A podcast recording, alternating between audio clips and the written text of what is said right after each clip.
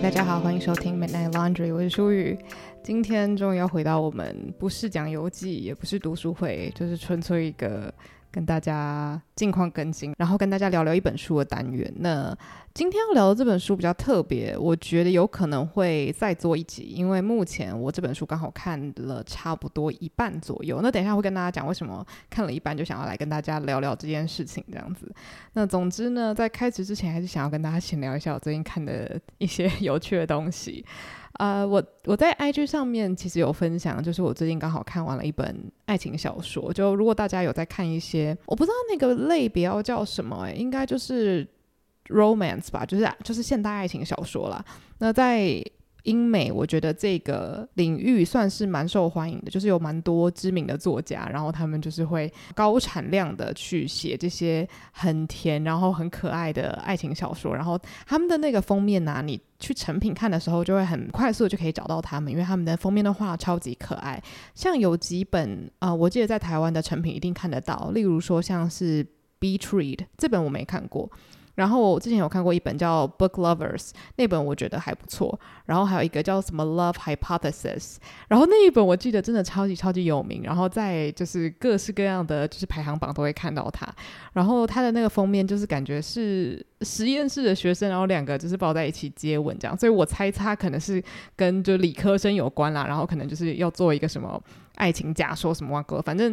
恋爱小说的套路就那样，但他们就是呃，我觉得讲难听一点是换汤不换药。但是当你的那个设定做得很别出心裁的时候，大家就会读得非常开心。但总归来说，这些罗曼史小说它要表达都是同一件事情，就是爱情是非常甜蜜的这样子。所以基本上我会把它归类为就是读了就会心情好的小说。那如果今天你读到是一本写得特别好的话，那我觉得它给你的影响可能就。比心情好还要再更多一点点，甚至你可能会带入到自己的一些经历啊，这样子。因为老实说，我觉得这些套路大家也都蛮清楚的，就除非今天这个作者非常非常有创意，要不然多半都是两个人一开始有一点不打不相识，或者是呃相看不顺眼这样，然后中间一定是在相处的过程中呢，发现啊，其实你也没有那么差嘛，或者是开始注意到彼此的好，或者是其中有一方早就已经先喜欢上了，但是就一直口嫌体正直，很傲娇，但最后就是一定会天雷勾。勾动地火，然后两个人就大告白，然后之后一定又会冒出一两个小难题，然后让他们用爱克服一切，然后最后皆大欢喜。反正就大概是这样啦，就跟一般的韩剧、日剧什么的都差不多。但我觉得，像我之前蛮喜欢的一本，就我刚刚说的《Book Lovers》，他在讲的就是我自己很喜欢的设定。他在讲的是两个书籍经纪人。我不太确定台湾的系统是不是这样，但是好像在欧美，就是如果你是要出版小说的话，你会有一个。经纪人，然后再有一个编辑，所以大家的工作是分得蛮细的。那总之，在《Book Lovers》那本书里面，男女主角他们都是非常非常能干到会让人觉得很害怕的书籍经纪人。所以他们是爱书人，但是他们的专长是去帮他们的作者谈到最好的计划，或是等等等的。反正就是他们在业界是非常像是猛兽一般的存在这样。但是他们骨子里其实都是对书很有热忱的人嘛。那总之，这两个主角他们就是在工作上表现都非常好，然后个性也是偏就是有一点难搞。所以他们两个其实见到彼此的时候都觉得哇，你真的不是一个很好相处的人这样子。但后来因为一些小意外，他们就在一个乡下算是见到面了。然后除了这个就是爱书人的设定让我觉得很心动之外，另外一个就是女主角她一直觉得自己很不符合，就是传统爱情小说里面会有的女主角的设定。因为你知道，大家如果平常很常看一些日剧、韩剧或是恋爱小说的话，女主角一定要笨手笨脚的嘛，或者是呃可能很聪明，可是常常会突然突袭，然后呢就让男主角想说：天哪，你真是一个小可爱，让我来拯救你这样。但是因为 Book Lovers 的女主角 Nora。我还记得他的名字，我超久以前看的。但总之，他就是一个什么事情都做得很好的工作狂，所以他就觉得说这些爱情故事的套路都跟他无关。然后他又是一个非常喜欢跟他妹妹一起看书的人，所以他就是把那些套路全部都读了个遍。然后他跟他妹妹常常就会讲说啊，这件事情就很符合哪一种书的套路啊，就是他们很喜欢拿这些套路去比对他们的人生，所以他有一点。呃，透过书籍来发现自己好像不是传统的爱情故事里面会出现的那种所谓的赢家，就是最后真的会拥有美好爱情的那一种人。但作者就是在玩这件事情，就是。女主角她很知道套路是什么，但她后来自己也陷入爱河了，然后自己也变成了各式各样的套路里面的一环。就我觉得，虽然说你不能说它是什么史诗级的小说啦，可是我觉得真的读下来很有意思。然后很多场景安排，我觉得也都很浪漫。然后男女主角的情感堆叠，我觉得也是够的，就是可以说服到我，可以让我相信说这两个真的是相看不顺眼。他们在职场上遇到真的是针锋相对的人，可以在最后擦出火花，然后让我相信最后那。那个完美大结局是真的有可能的，所以就针对这一点，我自己蛮喜欢 book lovers。然后我觉得这可能也是我自己的带入，就是我喜欢看到主角是喜欢看书的人。我不知道，我就有的时候你会想要去找一些跟自己想想的共同点吧。但我觉得爱情小说真的都是很看人的口味，所以其实我今天要讲的不是 book lovers，我刚只是忍不住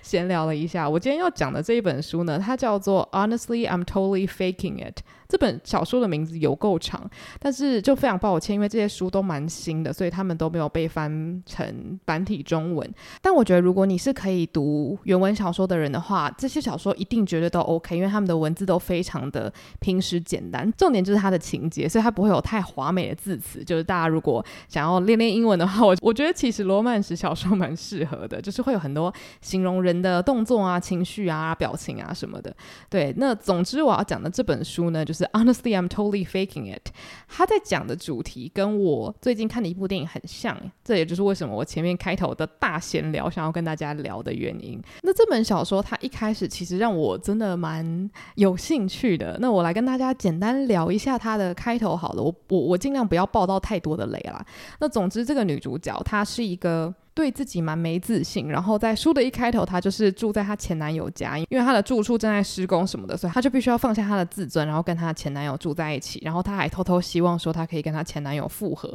就是很经典的那种，你知道，就是在一开始的故事，女主角还就是心心念念着自己前男友的那个状况。那总之发生了一些小意外，让她发现说，哎，这个复合好像没门了，她就觉得心情非常的差。但是呢，在她以为还可以有复合机会的时候，她就想说，她要靠。工作来证明自己，然后让她的前男友觉得自己很有价值，然后会更想跟她复合嘛。所以她在公司的时候就自告奋勇说，她要来接下一个很困难的任务。那这个任务呢，就是去帮一个据说非常非常难搞的客户来打理他的家里。因为这个女主角她所工作的地方是律师事务所，但是她是助理的助理，等于就是在食物链的最底层啦。所以她真的是符合所有。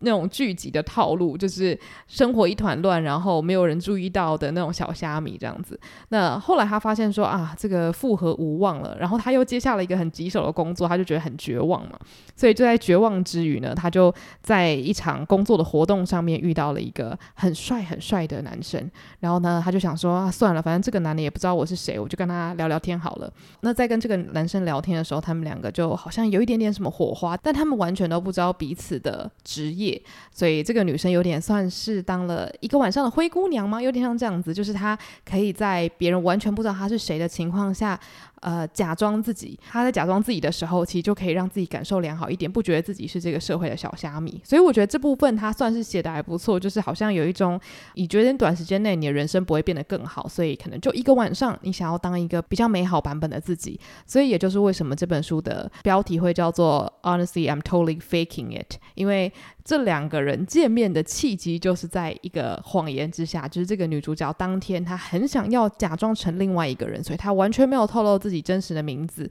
也没有透露自己真实的工作，然后还有他当天为什么会因为工作出现在那个场合？那他当然也不知道这个男的在干嘛。这个男的就跟他说：“哦，我是当一个顾问这样子。”但后来呢，女主角真的要去做她那个很棘手的工作的时候，她就来到了一个顶楼的豪华公寓。结果呢，他居然就在那个豪华公寓遇到了他的老板。那这个老板当然就是我们男主角啦。废话，男男女主角就是要这样子一直不停的巧遇嘛。但是巧遇的时候呢，还发生了一个非常呃惊人的事件。然后也因为这个男主角他其实是在政治圈工作的，然后这个惊人的事件就导致这个男主角呢被迫要说这个女主角是他的女朋友，所以他们之间的关系就这样开始了。所以女主角其实本来应该要去当他的私人助理。然后去帮他管理房子啊，然后管理就是生活的行程啊什么的。但因为发生了一点小意外，他们就必须要假装是男女朋友，就是对外宣称是男女朋友这样子。所以其实乍听之下，完全就是符合我最爱的，你知道，就是假想恋情、假扮夫妻、契约恋爱这种，我我超我超爱这种系列的。可是我觉得这种东西要成功啊，或者是大家如果有看过一些很好看的契约恋爱的剧情，你就要知道，就是两个人慢慢展开恋爱的那个描写是非常重要的。你不可以告诉我说，因为这两个人就是有契约恋爱，所以呢，他们跟彼此待在一起久了，就突然觉得哦，你真的是很不错。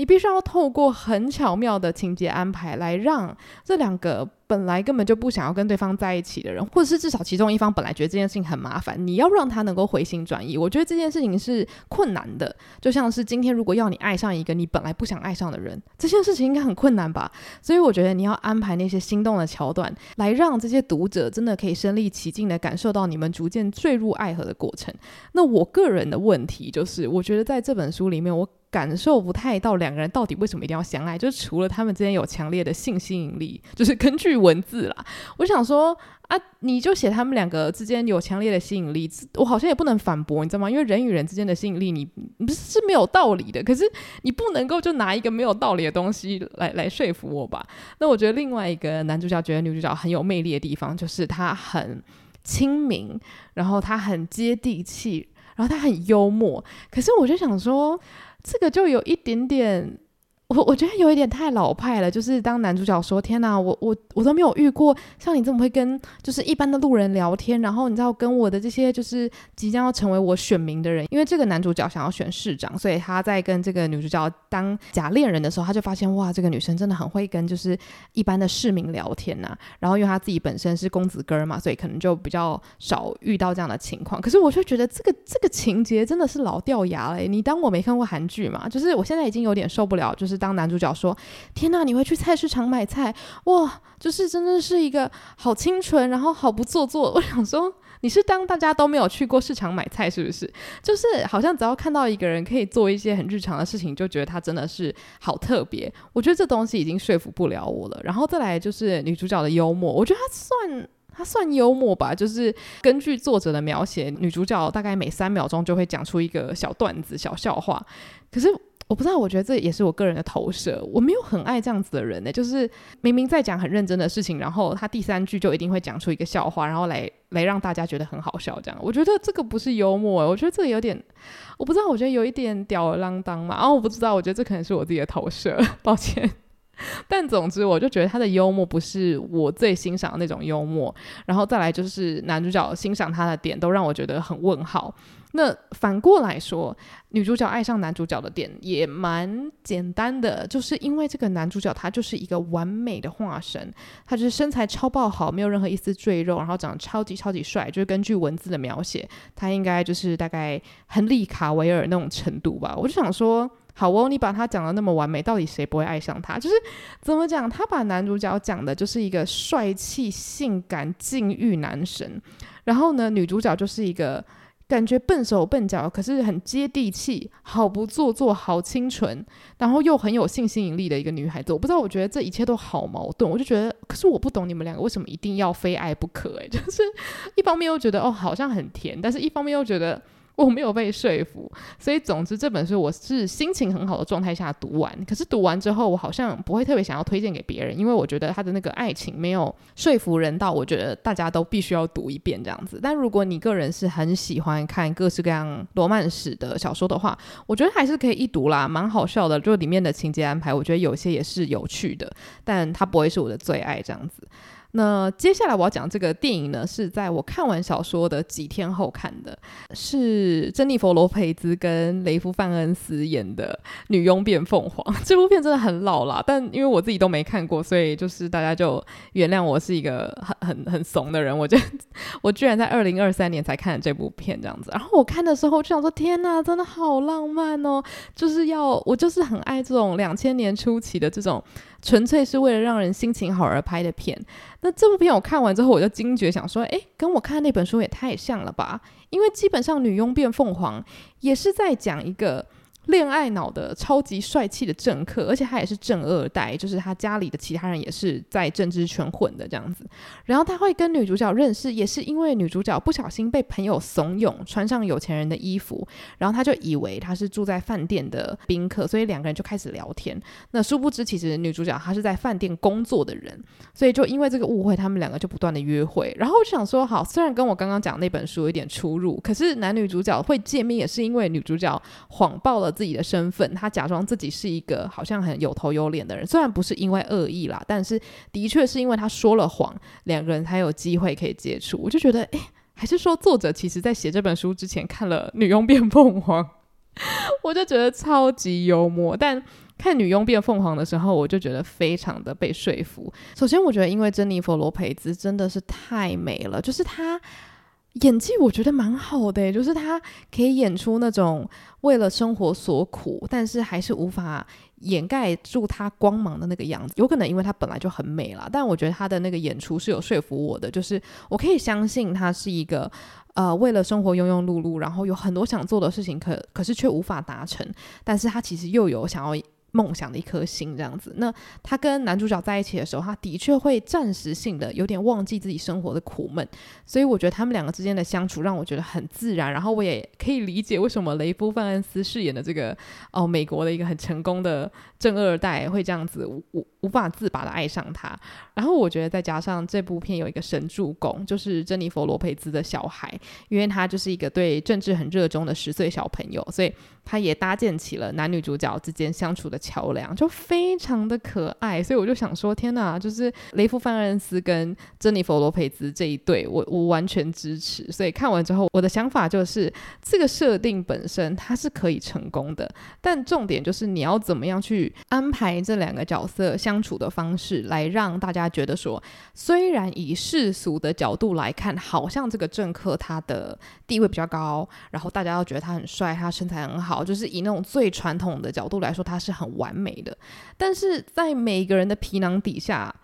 完美其实是不存在的嘛。所以我觉得重要的就是你要如何去描写两个不完美的人如何爱上彼此，然后如何去克服那些外在世俗的那些框架，这样子。我不知道哎、为了恋爱小说想这么多，值得吗？但总之，我觉得，呃，如果真的要推荐的话，《女佣变凤凰》没有看过的人，我真的非常推荐你去看，你会觉得心情非常好。然后看到两个演技很自然的人，就是一起演戏，就觉得啊，真是身心舒畅这样。不好意思，花了好像快二十分钟聊了两个爱情相关的呃剧跟小说，但就因为刚好最近看完了他们，我觉得诶，他们意外的有一个很相似的连接。但其实今天我要跟大家聊的是一本非常啊、呃、有趣的书，这本书的英文原名叫做《The Artist's Way》，然后它的中文呢很长哦，叫做《创作是心灵疗愈的旅程》。这本书其实在呃各大 YouTuber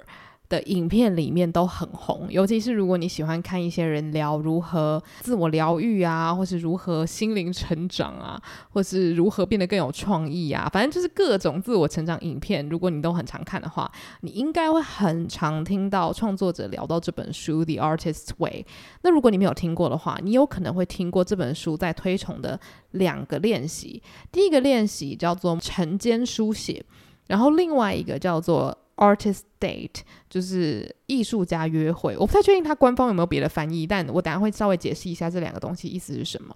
那我之前其实在看影片的时候，很常会听到大家讲这两个练习，就是晨间书写，然后还有艺术家约会，然后我都觉得好像听起来真的很不错，可是我从来都没有一个动力是想说我真的要去试试看。但是呢，我这一次去英国玩的时候，我就在书店晃啊晃，我就突然觉得，诶，我好像应该要来把这本书买回来看了。因为刚刚我讲的那两个练习，它的源头都是出自于《The Artist's Way》这本书嘛。那我觉得，与其听别人说这两个练习有多重要，我不如把这两个练习的源头的那本书。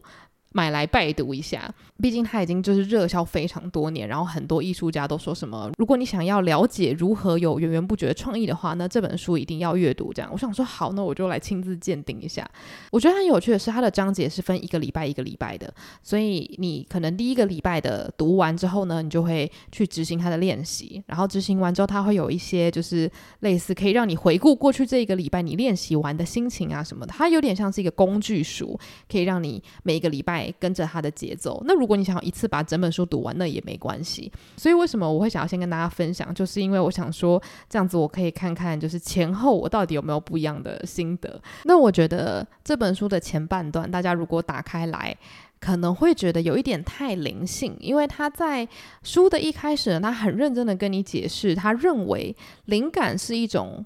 呃，你与生俱来的东西，每个人都应该要是创作者。那创作什么其实不限，但重点是你要让自己的通道是畅通的，就是跟你的那个灵感泉源。所以这个东西有一点，呃，跟。灵性练习好像有点相关了，但作者蛮明确的讲说，你要怎么看待这件事情，那是你的自由，你不需要把它想成是一个很宗教性的东西。你只要觉得舒服，你要称这个灵感源头为神啊，为宇宙啊，随便都可以，你开心就好。但总之，他的意思就是说，他的这些练习是要帮助你去找到哪些东西挡住了那个源头，或是哪些东西阻碍你成为一个有创意或是能够创造的人。所以他的很多练习一开始都会让你觉得，诶。好像跟真正的创作没有什么关系。例如说，它会让你去思考说，你身边有没有那种常常会吸干你的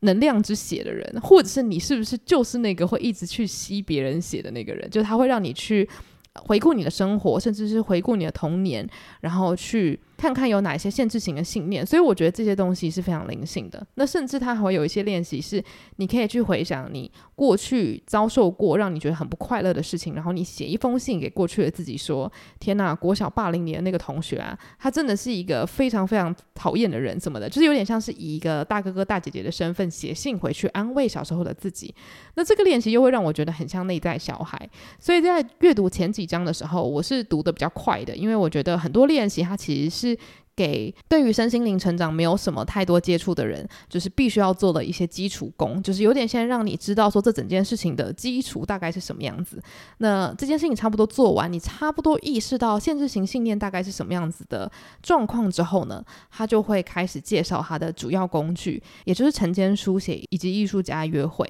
那作者也有很清楚的讲，就是这整本书有超级多不同的练习，但是从头到尾贯穿整本书的就是这两件事情，所以你也可以只做。做这两件事情，那剩下的你要不要做，完全是取决于你自己。所以我觉得这件事情蛮有趣的，就是大家听完这一集也不一定要去把《The Artist Way》买回来，因为我觉得它里面很多东西对于已经有一些些身心灵知识的人来说，可能会有一点点重复，就是很多什么拥抱内在小孩啊，或者是面对负面情绪啊，那甚至是。面对创伤这些，我觉得如果大家平常有在做这样子思考或练习的话，可能就可以先比较快速的跳过。但我是想说，反正我就是一步一步来了，慢慢阅读。那我自己觉得里面比较有趣的灵性练习，大概就是它会一直让你去回想。你在小时候最喜欢做的事情是什么？然后他可能会有一个需要你快速书写的练习，例如说在没有什么思考的情况下，写出五件你小时候最喜欢做的事情，然后写出五件你绝对不会做，但是你觉得很好玩的事情，或者是五件你现在就超喜欢做的事情。还有五个你很想去上的课，这样子，然后都是在你没有什么思考的情况下，你就可以写写写写写。然后在书写的过程中，你可能就会发现说，哦，其实有某一些事情你就一直非常想去做，但是你就一直没有去执行。那这些东西可能就是你未来在创作的路上，可以先稍微放在你脑袋后方的一个小记录，这样子。他是在讲说，其实你在书写的过程中，你可能会觉得，对啊，我我本来就喜欢这些东西啊。可是当你书写下来的时候，你可能会意识到自己有多想要做这件事情，例如说。说五件你绝对不会做，但是你觉得很有趣的事情，如果可能，就说包括跳伞好了，那也许它可以被放在你未来的人生计划清单，或者是你在书写小时候最喜欢做的事情的时候，有写到画画或者是游泳，然后你发现你已经很久很久没有做这件事情了，那你可能就会有一些比较有趣的想法是，诶，也许接下来我可以开始尝试慢慢的练习画画，或者是开始有一周一次的游泳行程之类的。我觉得他也带到了我接下来要讲的，首先第一个大练习，也就是晨间书写。相信很多看那种欧美 YouTuber 的人，应该对于这种写 Morning Pages 这件事情应该是不陌生啦。那 Morning Pages 就是晨间书写这件事情，它的规则非常简单。通常他会建议，就是在你起床之后做第一件事情，就是把一个空白的笔记本拿出来，然后写三页。然后呢，如果你觉得一页太大，你就买小一点的笔记本，然后字写大一点。反正它完全没有限制你说你的那笔记本一定要多大多小，然后字要多多。但是它是建议就是不要太小，然后三页写满，然后就停止这样子。然后以前我在听大家讲的时候，我都一直觉得说天哪，我就是一个不喜欢写日记的人，我连写读书心得我都我都觉得很懒惰了，就是我比较喜欢用 APP 记录这样子。但是后来。我会想要来录这集，就是因为我发现写晨间书写真的真的是有用的。我来跟大家解释一下，因为我觉得。它其实最重要的地方就是你必须要非常的意识流，而且你要告诉自己这个东西你未来不会回来看，它不是一个要让你二十年后回来翻给自己孙子看，说你看，就是这是我以前写的日记，不是不是。我觉得晨间书写它一开始它非常像一个可爱的资源回收桶。我说可爱是因为它不一定是给你倒很脏的垃圾，但是它会给你倒非常私密的资源回收。所以在写的时候呢，可能会完全不知道要写什么，那你就直接在纸上写说啊，早上起来好想睡觉哦，真不知道要写什么诶，昨天呢吃了一个布丁哦，超好吃的。然后昨天我跟那个小明去咖啡厅聊天呢，我们真的聊超快乐的，就是这样子非常意识流的写。然后写写写，你可能会写说啊，对对对，等一下要记得去买牛奶。啊，等下早餐要吃什么啊？哦，我突然想到昨天呢、我在跟小明聊天的时候，我们有讲到，就是我们最近遇到了一个什么状况哦，我真的不知道该怎么解决。然后呢，小明他的女朋友怎么样怎么样？就是你可以完完全全把你脑袋里出现的所有东西就这样写下来，然后写到三页满之后，你就可以停止，然后去做你人生中其他该做的事情。根据作者他的说法呢，是。当你在书写的时候，其实你在清到你脑袋里的垃圾。那根据他的理论，你很多时候感受不到那个灵感之流，可能是因为你的脑袋就已经被其他东西塞满了。它不一定是待办事项，因为待办事项你可能已经写在便条纸或写在电脑里面，你不会天天的去烦恼说啊，我等一下要做什么。它也许是。你跟别人之间相处，然后让你觉得卡卡的地方，或是你对于你未来规划卡卡的地方，或是你对于自己生活觉得怪怪的地方，就是那些很多大大小小的心思占满了你的脑袋，以至于你其实没有更多的空间去思考，说我有什么想要去尝试的好玩东西。那我有什么东西是我想要去创造的？这里的创造就不是指说我一定要来什么拍 YouTube，或是要画一幅画，它是各种你。创意产出的东西，也许是想要去做一种新的蛋糕，或者是去呃唱歌，或者去练习弹吉他什么之类的，就是各式各样你想要做的创作。所以在做这些 morning pages 的时候呢，你就是用很无痛的方式，用很私密、绝对不会有人干扰的方式，把这些脑袋里的东西全部倒出来。有些人他可能写出来的东西是满满的怨恨，可能就是最近有很多很烦心的事情啊。那有的时候可能写出来是满满的无聊跟困惑，有的时候写出来可能是满满的快乐，满满的回顾昨天有多么好玩的这些心情这样子。那我自己开始觉得这个练习很有趣，就是因为可能有的时候我在写的时候，我会开始书写说啊，昨天发生哪些事情有够好玩呐、然后写一写，我可能就会突然写到说。啊，其实有的时候某一个人讲的某一句话，真的让我觉得心情有一点阿杂。可是这个阿杂又没有阿杂到你要哭或是生气或是找人诉苦，就是他真的太琐碎，琐碎到你真的不知道要跟谁聊，或是你根本不想跟别人聊这种鸡毛蒜皮的事情。但是这些迷你真的是迷你到不行的奈米创伤，它也有可能一直住在你的脑袋里面，然后让你时不时的觉得很心烦，而且你可能会因为它真的很小而更心烦，想说自己怎么会为了这些事情在烦恼。所以晨间书写就是一个非常好理清情绪的地方，然后你可以把它当成你最好的朋友，或者把它当成一个垃圾桶，就尽情的去书写。也许你在书写的过程中，你可以。察觉出你根本上到底为什么这么生气，或是这么不开心，或是觉得好像有点被刺到。也许你在书写一件很快乐的事情的时候，你也可以察觉为什么跟这个人出去玩的时候，你心情这么好，或是为什么去这个行程的时候，你感觉到身心你都很轻松。那也许在书写的过程中，你甚至可以发现，原来这件事情就是我想继续做的。也许我想要多跟朋友出去，也许我想要多进行一些体能活动，也许我想要多画画，也许我想要多说话，都有可能。所以我觉得晨间练习，它让我最惊讶的就是它没有一个绝对的答案，然后它其实也很简单，因为像我自己就比较懒惰嘛，所以我字就写很大。但有的时候我会写到欲罢不能，然后就是写到三页全满的时候，我想说，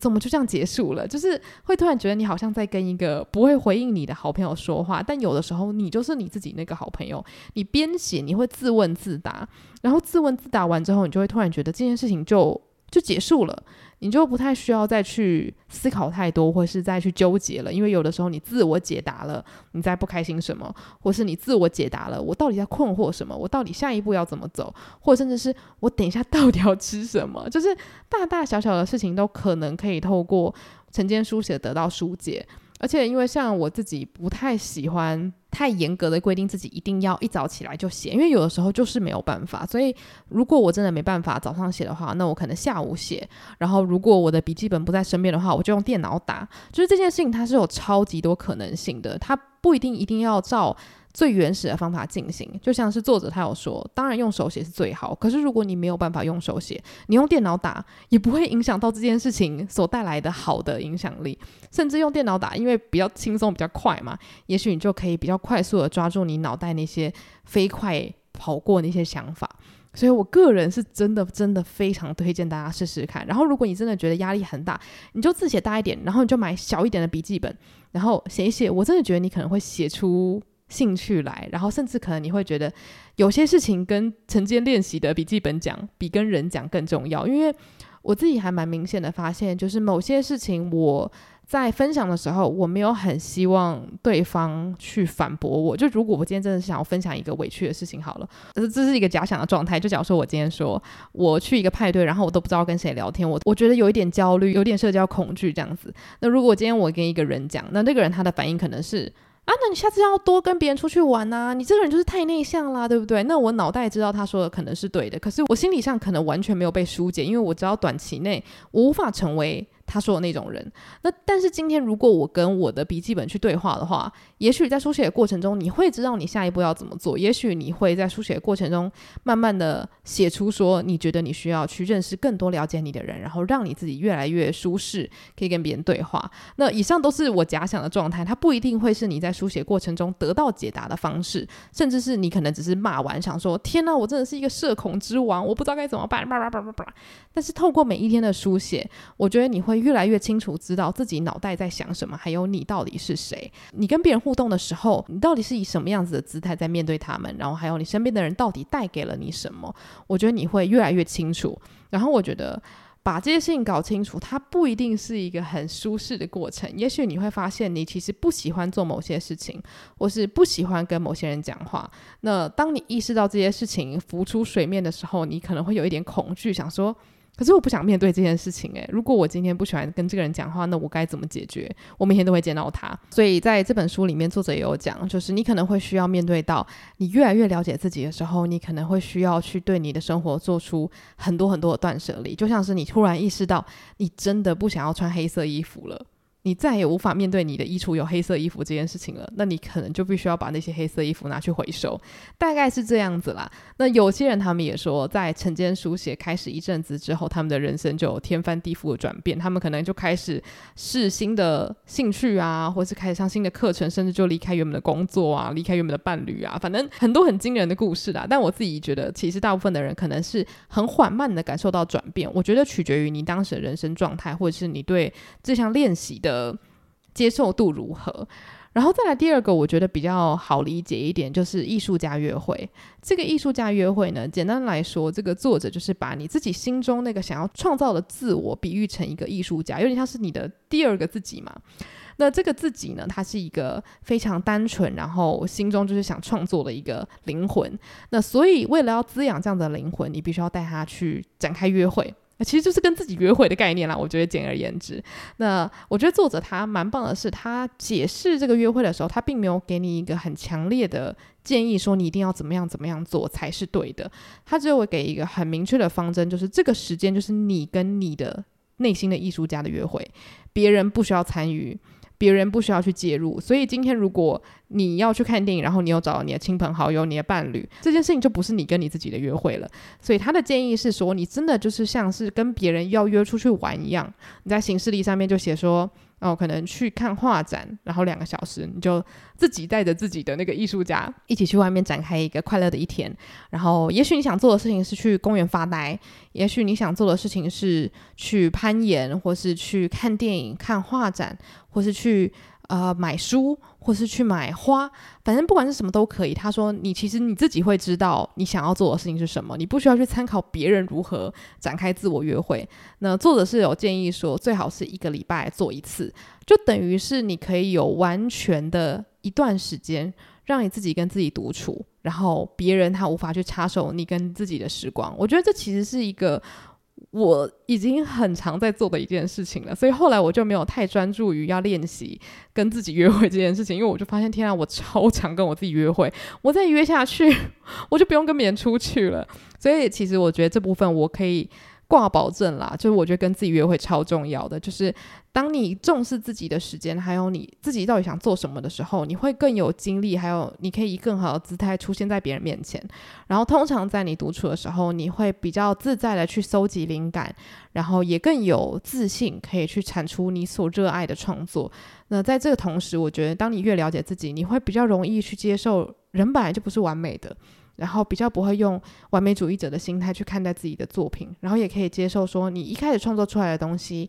永远不会是最完美的。那甚至是当你认为当下的东西是完美，三个月后它也会变得不完美。就是当你可以接受自己是一个喜爱创作但不是以完美的创作者的时候，我觉得那就是创作之旅的开始。这样子，我不太确定我今天介绍的这些东西会不会听起来就是超级玄妙。但我觉得《The Artist Way》这本书很多人会不喜欢，可能就是因为它听起来有点太玄了。它讲的好像一副就是我们要跟什么宇宙连接才可以当创作者。但我觉得如果你换一个角度去看它的话，其实就是让你的脑袋变得比较清明，然后让你的脑袋变得清明之后，你就有办法去吸收更多你热爱的事物。在吸收这些东西的同时，你有那个空间可以去消化咀嚼，然后你尊重自己的时间，那这些时间你可以拿来产出，然后。然后创造出真心让你快乐的东西，我觉得其实就这么简单，你不需要把它想成是什么哦，要要从什么从宇宙源头拉取那个什么创意的能量什么的。我觉得就是你用你自己想要看待它的方式去看待就好。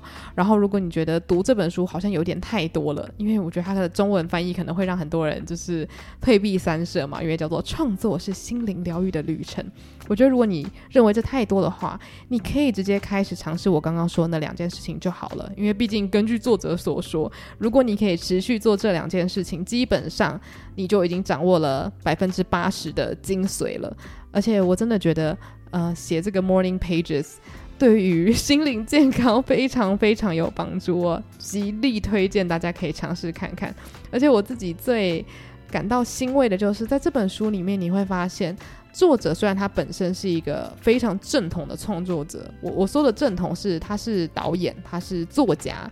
然后他也是编剧，所以他的职业真的就会被传统认为就是创作型的人嘛。但是根据他在书里面写的各种例子，其实他就是鼓励每一个人把自己当做创作者，因为。我觉得在现在这个社会，每个人给自己冠上各种标签的时候，都会很冒牌者症候群，想说我爱唱歌，我有出过两两首就是网络单曲，可是我真的是歌手吗？可是我的歌有卖得很好吗？大家觉得我真的唱得好听吗？或是我爱画画，可是我真的是画家吗？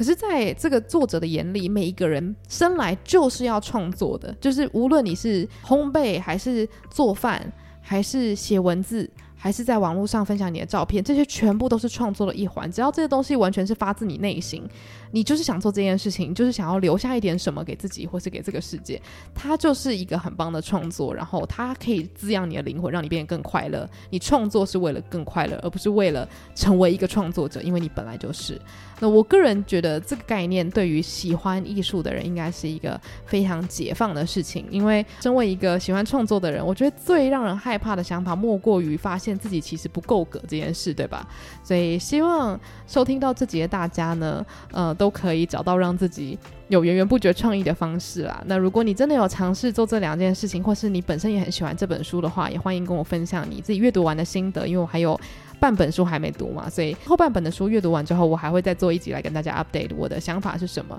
那反正如果你有任何想要跟我分享的事情，都欢迎到我的 IG Andrea Lin 八五一来跟我分享，或是你也可以到 Spotify 留言，或是到 Apple Podcast 给我五星评论。然后如果你喜欢这个节目的话呢，也欢迎把它分享给你身边所有的亲朋好友。那我们就下集再见喽，拜拜。